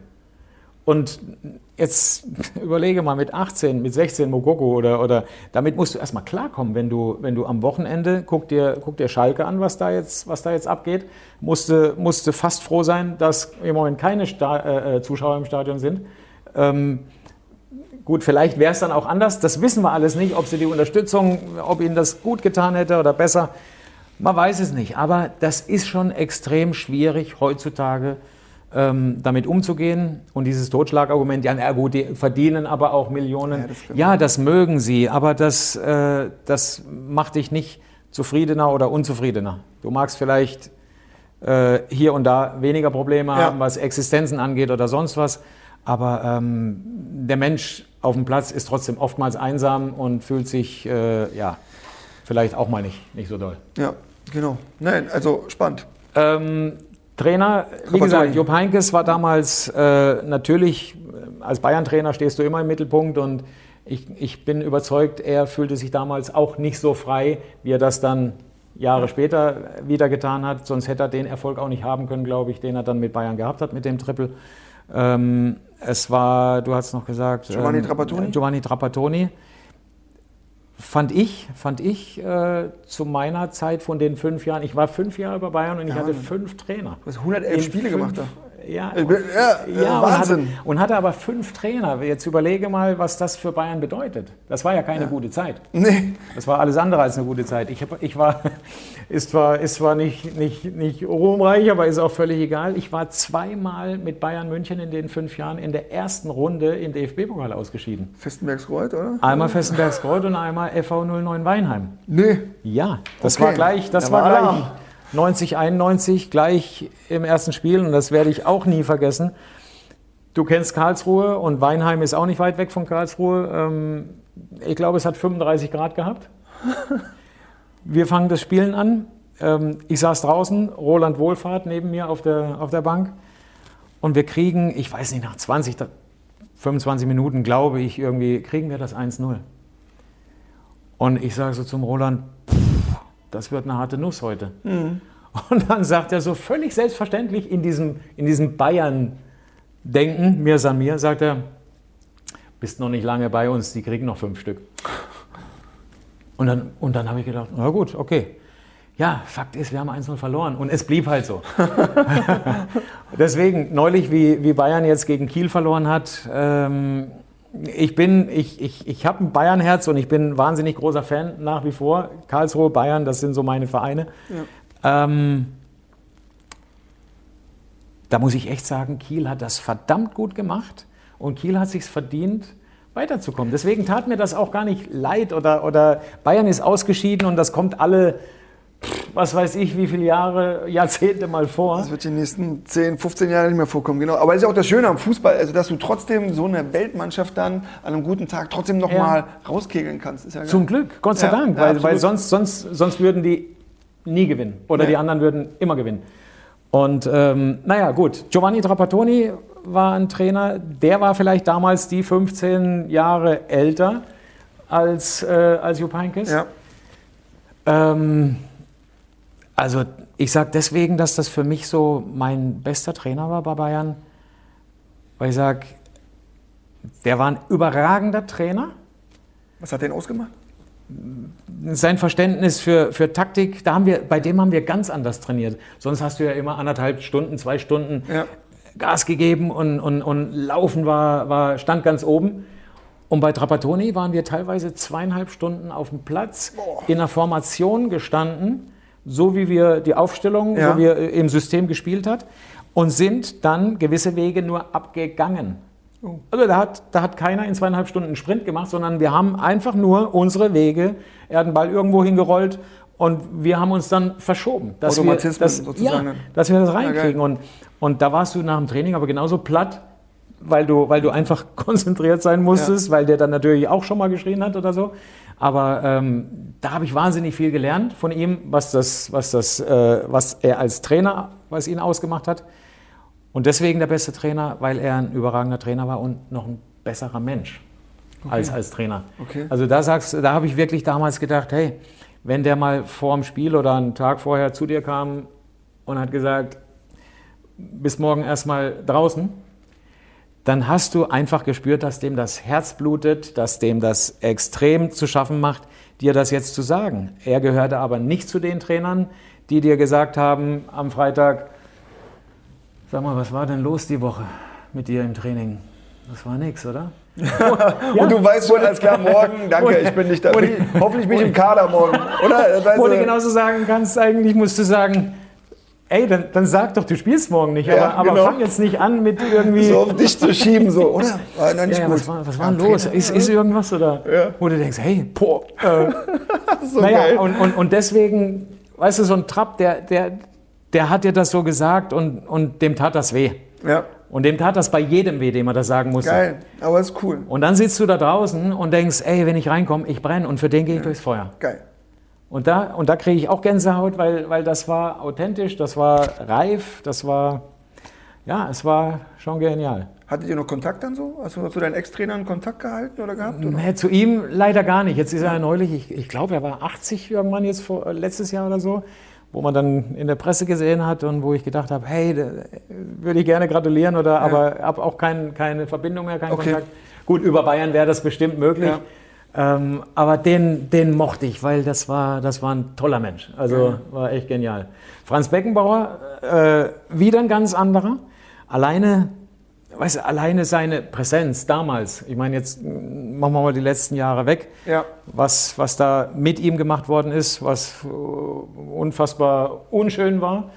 Ähm, aber zur damaligen Zeit äh, dieser, dieser, ja, es gab ja nichts Größeres, als im Training von ihm ein Lob zu bekommen. Echt? Weißt du, also wenn Franz, wenn, ja, die Lichtgestalt schlechthin, wenn die genau. Lichtgestalt ja. sagt, boah, äh, überragend, also ob zu mir oder zu jemand anders, dann hat das natürlich ein anderes Gewicht gehabt, als wenn ja. das jetzt, weißt du, definitiv. Äh, egal welcher ja. andere Trainer das gesagt Aber hat. Aber er war ja jemand, der gerne Lob ausgesprochen hat, oder wie war er dann so als, als Coach? Also Weißt du, bei mir, bei mir war die Situation, er wurde Trainer, er kam, er wurde, er hat einen Erich Ribbeck abgelöst damals zur Winterpause. Und das Erste, was er dann zu mir gesagt hat im Gespräch, sagt er, Sterni, für mich, du bist mein Mann auf der rechten Seite Echt? im Mittelfeld. Und ich kann das gar nicht verstehen, dass so jemand wie, die, wie du nicht schon 30 Länderspiele hat. Echt? Hat er gesagt ja, zu dir? Ja, aber wenn du natürlich wie ich jetzt hochsensibel, äh, geringen Selbstwert, jetzt hörst du sowas. Ja. Und ein anderer, der selbstbewusst ist, der wird sagen, hey, geil, endlich sieht's einer. Ja. Ich habe gedacht, meint er das im Ernst oder will der dich jetzt nur stark reden? Ja. Ich habe sogar das in Frage gestellt, was für mich ein Riesenlob war im Prinzip. Ja, ja ich habe das in Frage also, gestellt genau. und so unsicher war ich. Krass. Und äh, Fakt war aber, ich habe bei ihm, ich habe äh, viele Spiele gemacht, die meisten auch von Anfang an und, und in dem Jahr sind wir auch deutscher Meister geworden. Einmal in fünf Jahren, wenigstens einmal. Ähm, Aber du hast die Schale, da ist es. Du ja. hast die Meisterschale, das ist geil. Ja, das war schon, das war echt cool. Und ähm, ja, das war Franz, der hat eine Ausstrahlung gehabt. Ähm, das war, das war schon was anderes, wenn, wie gesagt, wenn dich so einer lobt oder dir, äh, da denkst du, hey, boah, mega. Also war er, war er, ich meine, du weißt ja auch, Trainer sind ja oft so genau was du sagst, hey, diese Woche war nicht so gut, aber war er ein ehrlicher Typ so? Der war schon ehrlich, der ja? war authentisch. Geil. Der, natürlich waren damals auch andere Trainingsmethoden und ich ja. weiß noch, wir sind einmal mit ihm nach Bordeaux ins Trainingslager, wo er vorher schon gesagt hat, Jungs, ähm, braucht keine Angst haben jetzt vor den Einheiten diese Woche. Ich kann euch garantieren, ihr macht nicht mehr als wir früher. und, und, da hast du schon gedacht, naja, die Trainingslehre, die war früher nochmal eine andere und da ging es eigentlich nur immer über den Willen und ja. da wird jetzt, natürlich sind wir auch früher also die Trainingsmethodik heute ist schon, glaube ich, äh, ist schon ordentlicher, sonst könnten die auch nicht so drei Kilometer mehr laufen im Spiel. Ja. Also da wird schon mehr drauf geachtet. Früher bist du halt ähm, teilweise auch, hast Waldläufe gemacht. Ja.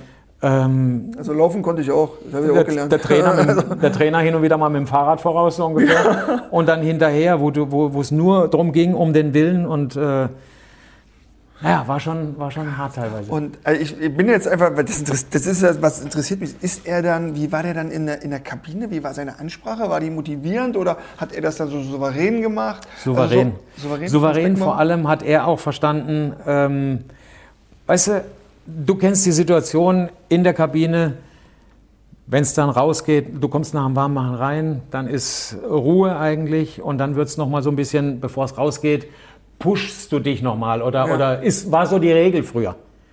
Beim Franz war das irgendwie alles anders. Der hat dann, der stand so souverän da, der hat dann einfach nur gesagt, so Jungs, und jetzt geht's raus und spielst Fußball und habt Spaß. Geil. Und das nimmt dir, das nimmt dir einen wahnsinnigen Druck. Ja. Und nicht so einen, den du da stehen hast, der sagt, komm jetzt und jetzt macht's fertig und, und in die Zweikämpfe und Nee, der war so locker und äh, geht's raus, spielt Fußball und hat Spaß. Geil. Kam dir entgegen, also so, oder bist ja auch? Mega, das war, ja. das war echt, äh, das war toll. Also da war er schon, schon eine Ausnahme, also Stark. schon sehr speziell. Ähm, auch, auch das Bild, was wir alle noch im Kopf haben, 90, wie Deutschland ja. Weltmeister wurde, er auf dem Platz, alleine, Hände in Hosentaschen und genießen. Ja, oh, kriegt Gänsehaut. Also tolle, tolle Persönlichkeit. Umso, umso mehr äh, ging mir das auch nahe, was jetzt dann, aber brauchen wir gar nicht zum ja. Thema machen. Ja, ja. Aber ein Thema, du hast es gerade angesprochen, also ich durfte halt einmal, leider nur einmal eine Zweitliga, nee, zweimal eine Zweitligameisterschaft feiern. Aber du hast diese Schale, du hast sie da in der Hand, du mhm. hast sie hochgehoben. Wie feiert man denn eine Meisterschaft? Also ich weiß, also diese Zweitligameisterschaft, ich hatte eine Woche Verlust meiner Muttersprache. Ich habe Vollgas gegeben in Karlsruhe, du weißt, da, da sind wir dann aufgestiegen, Rekordaufstieg. Vollgas und äh, alle Lampen aus. Das war genial. Mhm. Aber wie hast du denn, oder wie habt ihr denn da die Meisterschaft, wie hast du das denn gemacht? Du warst ja auch noch jung. Wie, wie ja, war es in München? Ja, die, die, die feierst du schon auch dementsprechend und, und äh, da wird dann natürlich auch mal mehr Bier getrunken als, als sonst. Das ist natürlich ein Wahnsinnserlebnis, da oben über dem Marienplatz zu stehen. Ja. Ähm, du weißt, wie es ist. Du, du arbeitest eine Saison lang auf ein Ziel hin und dann erreichst du das. Und jetzt, jetzt ging ich ja davon aus, oder Bayern ging davon aus, ähm, also einmal in fünf Jahren Meister zu werden, war nicht der Anspruch, mhm. auch damals schon nicht. Ja. Und, ähm, und dann, dann hat man das geschafft und dann stehst du da oben und dann, dann natürlich bist du stolz und freust dich über so einen, über so einen Titel. Wobei ich trotzdem auch da eins sagen muss auch da nach dem Fußball hat mich mal jemand gefragt, was so, Mensch, die Meisterschaft 94 war doch bestimmt der, der größte Moment in deiner Karriere. Ja, ja. Und dann habe ich, hab ich überlegt und habe gesagt, nee, nee, also der größte Moment war es nicht, weil das war ein Titel, das war ein Mannschaftstitel, das war ein Vereinstitel. Ja, ja den haben wir als Mannschaft erspielt, mit Trainer, mit allen Angestellten, die dazu beigetragen haben. Sag ich, aber mein größter Moment war, gegen Diego Maradona auf dem Platz zu stehen. Oh, ne? Das war, weil das war was Persönliches. Das, ja. das war, ich war 16, wie in Argentinien 86 die Weltmeisterschaft war, wie er, der, ich sag mal, der, man soll nicht vergleichen mit Gott, aber Gott ähnlich ja. gespielt hat auf dem Platz ja.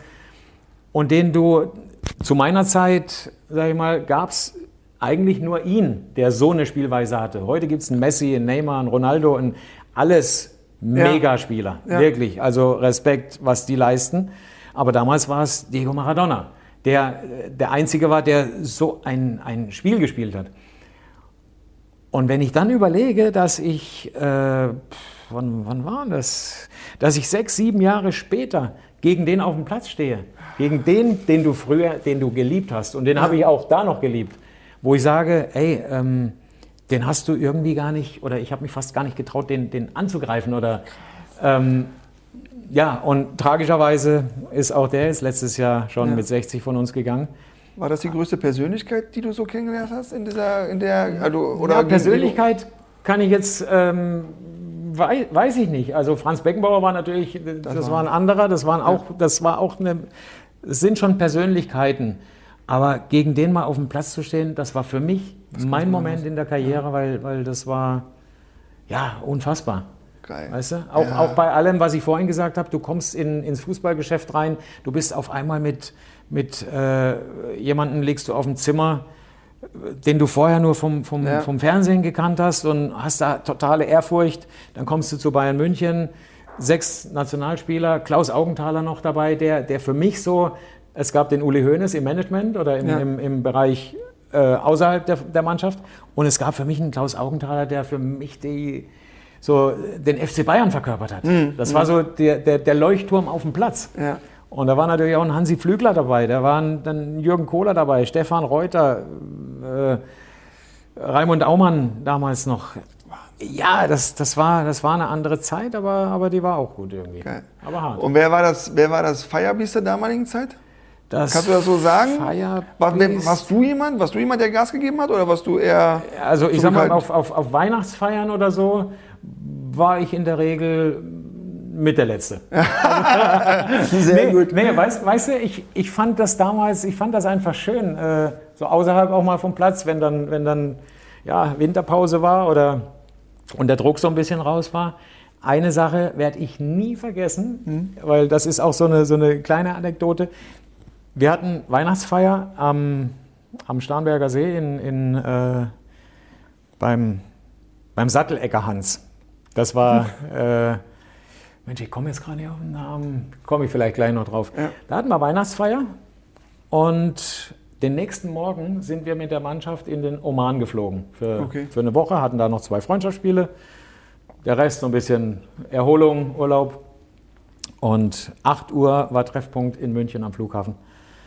Und irgendwann um, was weiß ich, 2, 3 Uhr nachts hab ich, äh, saßen wir noch äh, Rudi Egerer, der ehemalige Busfahrer von Bayern, die Institution schlechthin, ein Wahnsinnsmensch und, ähm, und, und eben der Hans und ich. Und äh, wir saßen da und habe ich zum Rudi gesagt, du, ich müsste jetzt, wir treffen uns in fünf Stunden am Flughafen, ich, ich muss noch heim, ich habe noch nichts gepackt. Äh, hat er gesagt, ja, jetzt komm, eine Stunde können wir noch. dann wurde es drei, dann wurde es vier. Und dann sage ich, Rudi, geht nicht mehr, ich, ich muss jetzt heim. Dann sagt er, pass auf, wir machen es so. Wann musst du dort sein am Flughafen? Um acht. Du musst vorher nach Ottobrunn, da habe ich gewohnt. Okay, da brauchen wir so und so lange. Wir fahren, pass auf, wir rufen kein Taxi. Ich fahre dich nachher nach Hause nach Ottobrunn. Du gehst schnell hoch, holst eine Badehose, holst einen Tennisschläger, mehr brauchst du da unten nicht. Und dann fahre ich dich an den Flughafen. Und das Ganze mit dem Bayernbus. Nee. Ja, ja, das war ja das. Okay, geil. Der hat mich dann von da draußen in Leutstetten, Schlossgaststätte Leutstetten am Starnberger See, hat er mich mit dem Bayernbus nach Ottobrunn gefahren.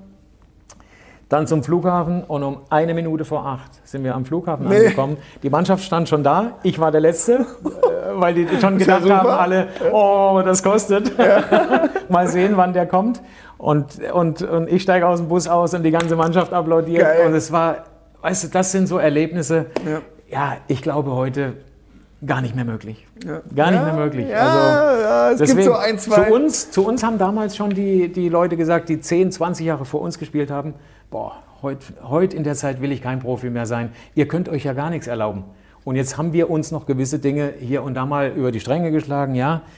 Und genauso sage ich heute, ich möchte heute kein Fußballprofi mehr sein. Ja, aber, aber krass. trotzdem ist ja eine geile Anekdote. Also das hat man ja irgendwo so, man hat das ja, ne? Also wenn du gerade so dabei bist, erinnert mich so ein bisschen, war nicht, war nicht ganz so, aber wir haben mit, Effe hast du ja auch zusammen gespielt, oder Stefan Effenberg? War mal mein Trauzeuge mit seiner, mit seiner. Ex-Frau Martina, ja, in, in, in Gladbach zusammen. Mega gespielt. geil. Und wir haben dann in Wolfsburg zusammen gespielt und dann war, war Trainingslager. Freunde der Sonne. So, mega, also äh, das war ja mein großes Idol als Jugendspieler. Ich habe gesagt, oh, Stefan Effenberg war so. Und dann kam der nach Wolfsburg, ich war Kassenwart. So, und dieser, und dann die, war so auch, war Mitte 20 oder Anfang 20. Und da kommt Stefan Effenberg, mein, mein Idol rein. Und dann sind wir dann ins Trainingslager nach Portugal. Und Stefan war ja auch gerne, der gerne gefeiert hat. Und der hatte dann an so einem Abend äh, so ein Trinkspiel. Äh, das musstest du bei, ähm, bei einer Zahl, sieben, musstest du immer, musstest du Bums sagen. So, und dann ging es andersrum. So, und dann saßen wir da mit zehn Leuten und haben dieses Trinkspiel gespielt. Am nächsten Tag hatten wir Freundschaftsspiel gegen Aberdeen oder Ajax. Und dann sagt er, sind wir dann zurück im Mannschaftsbus, alle schon leicht angeheitert. Und dann sagt der Co-Trainer, denk dran, morgen früh ist Training. Dann geht dann Effe nach vorne und sagt, nee, nee, nee, nee. Martin Petrov hat morgen Geburtstag, wir treffen uns jetzt noch unten an der Bar. Und hey! so, ne? und dann waren halt, äh, wir waren 14 Leute, die unten an der Bar waren. Unter anderem dann auch Tobias Rau und ich, weil wir waren so die, die Jüngsten mit. Aber ich habe hab zu Tobi gesagt, Tobi, wir müssen damit hin. Wenn die Alten da, wenn die da sagen, so, wenn wir, wir müssen damit, wir müssen mit rein da, das macht doch Bock. Alles klar, standen wir da an der Bar und dann sagt er für Leute, wir fahren jetzt noch in den Club. Okay, alles klar. Und Stefan hatte damals seinen persönlichen Pressesprecher, Jan Mendelin, der hatte dann der hat auch sein Buch geschrieben und hat so die ganzen PR-Sachen für ihn gemacht. Und der Jan, der hatte einen Ford Mondeo Kombi. Und dann sind wir mit 14 Leuten, 14 Profis vom VfL Wolfsburg, sind wir in diesen Kombi rein und sind dann in diesen Club gefahren und haben uns komplett die Lichter ausgeschossen. Und am nächsten Morgen haben wir dann, also am nächsten Tag haben wir, glaube ich, 1-1 gespielt, Freundschaftsspiel oder wir haben verloren knapp, das weiß ich gar nicht mehr. Aber das war so, und das ist ja das, was du gerade so mhm. auch beschreibst. Das sind ja diese Geschichten, die einfach geil sind. Aber ich habe eine, eine Geschichte, deswegen habe ich das auch gefragt wegen Firebeast. Mhm. Ja, mal, mal, sehen, was du, was du hierzu sagst. Weil ja. den kennst du, glaube ich, den kennst du aus Karlsruhe und kennst du aus München. Ich muss gerade selber lachen. also, dies ist eine Nachricht für Sterni und das mache ich gerne. Und Mike Franz, den kennen wir von früher, der hat einen ganz langen Arm. Oder Atem. Eins von beiden. Ähm, ja, Sterni, ähm, schön von dir zu hören im Podcast. Und äh, ich stelle dir die Frage, warum hast du Winnie Schäfer eigentlich nie gesagt, was für eine Scheißfrisur er hat? ja, weil, ja, weil wir es uns zu dem Zeitpunkt nicht getraut hätten. Und weil ich natürlich dementsprechend äh, eine ähnliche hatte. Aber, aber das wäre gut gekommen. Ja, da, da, fallen mir gleich wieder zwei Dinge ein. Also zum einen schön, schön dass, dass, äh, dass du Scholli erreicht hast, dass du gesprochen hast, dass er das hinterlässt. Ähm, ja, bei Bayern, ich war, ich war anderthalb Jahre oder so bei Bayern München ja. und ich habe vorhin äh, erwähnt, ich habe immer ein, ein, Problem gehabt früher mit meinem Selbstwert und habe mich nur über Leistungen immer definiert und mich wohlgefühlt, wenn ich Leistung gebracht habe und wenn nicht, dann war ich, war ich so klein.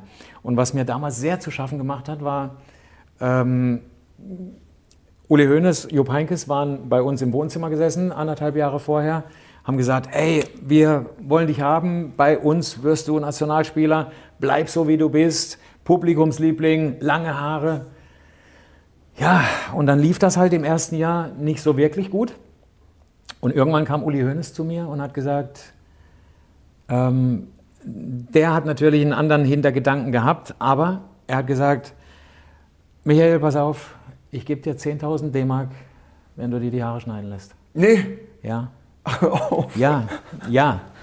Ähm, er wollte damit bezwecken, dass er mich ein bisschen aus der Presse äh, so als diesen äh, Sunnyboy ja. und sonst was ein bisschen rausnimmt und vielleicht auch dadurch ein anderes Image bekommt. Ja. Äh, der meinte das nicht negativ ja. mir gegenüber. Wenn du dich aber klein fühlst und fühlst dich schon, wenn du nicht aufgestellt bist, abgelehnt, bist verletzt, bist gekränkt.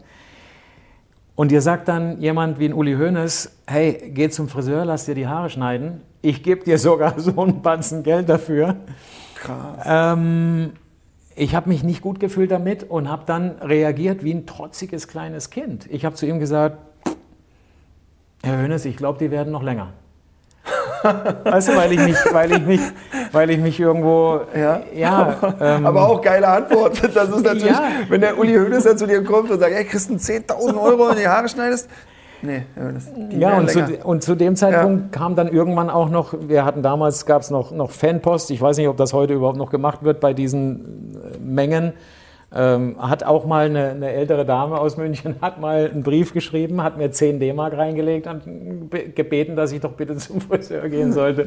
Ja, das waren alles so Dinge, wo, wo du denkst, hey, ja, aber wo, wo du dich wirklich schnell dann auch abgelehnt gefühlt, oder ich mich so gefühlt habe, ich habe gedacht, scheiße, ich, gerade wenn man, wenn man so den Leuten gefallen will, ja. weißt du, wenn man, mhm. ich habe immer gedacht, na gut, wenn du schon nicht so ständig hier die erste Geige spielst, aber die Leute sollen dich wenigstens mögen. Okay. Und dann kriegst du sowas und denkst, scheiße, ey, die, die, die, die, mögen dich nicht, oder, oder, ja. das hat mir immer extrem zu schaffen gemacht.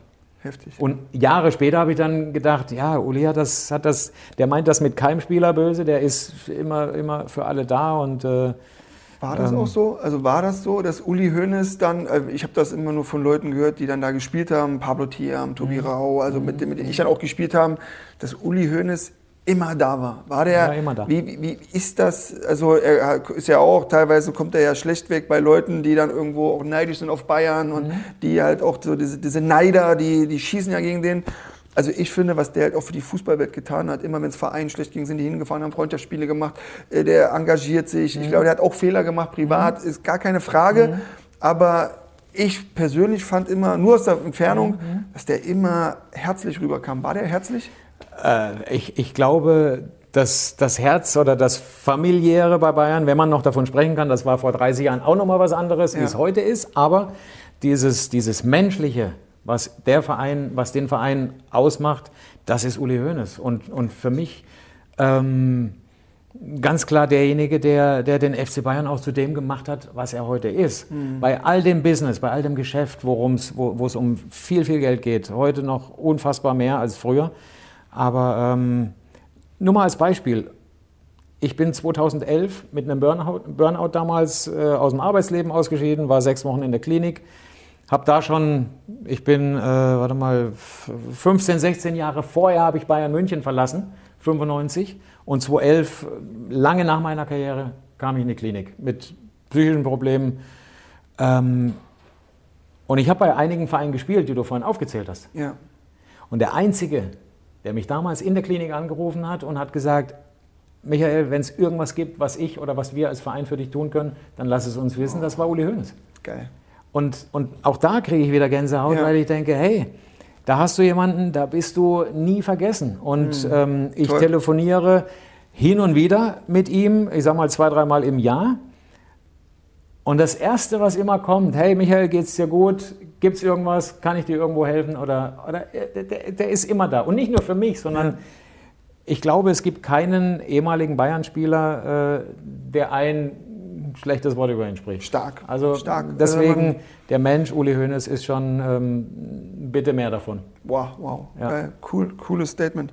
Man merkt ja auch, also wie auch jetzt, wir reden ja jetzt gerade über, über die Karriere, ne? Und mhm. das ist ja ein kleiner Bruchteil. Also es ist einfach Wahnsinn, äh, was, du da, was du da erlebt hast und äh, was auch alles passiert. Also mhm. auch so, und jetzt auch mit so ein bisschen Abstand, wie man das dann damals wahrgenommen hat und wie ja. man das jetzt wahrnimmt. Ne? Mhm. Wir haben zu den unterschiedlichsten Rubriken, haben wir auch immer so ein kleines, äh, so ein kleines Tool noch. Wir haben so Entscheidungsfragen. Wir haben so drei, vier Entscheidungsfragen, mhm. wo du einfach nur mhm. dann sagst, das oder das. Ja, ja. Ich würde mal, ich würd mal jetzt zu dem Thema Karriere diese Entscheidungsfragen mal stellen. Ja.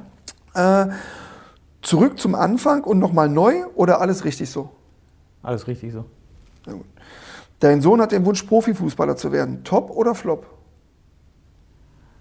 Äh, wie, wie kurz, lang darf denn, muss denn die Antwort sein? Na, wir können dann schon auch noch da reingehen. Also, wir würden einmal kurz, kurz, vielleicht kurz antworten und dann gehen wir noch mal in die Fragen rein. Ähm, okay, also er, er wird es nicht, aber ähm, oh, äh, wenn er den Wunsch gehabt hätte, hätte ich ihn absolut unterstützt, den ja. Weg zu gehen. Ja, cool. Lamborghini oder VW Passat? Äh, Lamborghini. Okay. Aber auch aus dem Grund, weil ich, mir fiel vorhin auf, wie du gesagt hast, du kamst mit deiner Mama zu Wolfsburg. Ja. Dann haben die da, haben die gesagt, hier stehen Autos, such dir einen aus. Und du hast gleich gesagt, ja, bescheiden halt irgendwie. Ja. Und äh, ich hätte jetzt auch nach außen hin wiederum, weißt du, nach außen hätte ich früher gesagt, VW Passat, weil ja. da kannst du Punkte sammeln da draußen und das finden die Leute dann toll. Ach, der ist bodenständig und hey, Arschlecken, wenn ich die Möglichkeit doch hätte. Ja. Also mir gefällt, ich finde das mega geil. Ein Lamborghini ja. ist doch, ist doch über, also ich habe, ich fahre keinen, ich habe auch noch nie eingefahren. Aber wenn ich die Möglichkeit hätte, muss ich ganz ehrlich sagen, natürlich. Ja, ich meine, wenn der andere fragst, äh, Spinat oder, oder, oder ein, ein Filet, ja. ein Filet. Weißt du, also ja, aber das ist ja genau das. In England wirst du ja, der Stefan Schnurr war ein Kollege von mir, da wirst du ja zum Beispiel gefeiert für das, was du hast. Ja. In Amerika ja auch. Ja. Und hier sagen sie, boah, guck mal, der Protzer fährt ja. Lamborghini, ne? was ja völliger Schwachsinn ist. Weil du hast es ja auch, man, du hast es jetzt gerade schön erklärt, du hast viel aufgegeben, du hast viel investiert. Und warum nicht auch mal belohnen dafür, sich mal was gönnen? Ne? Ich will Oder? nicht mehr die Unwahrheit sagen. Ja. Weißt du, Geil. das ist, ist klar, ja. Karriereende, Traum oder Albtraum? Für mich war es ein Traum. Schön. Okay. Für mich war es ein Traum. Ja. Hat es auch leicht gemacht dann. Ich meine, es war verletzungsbedingt.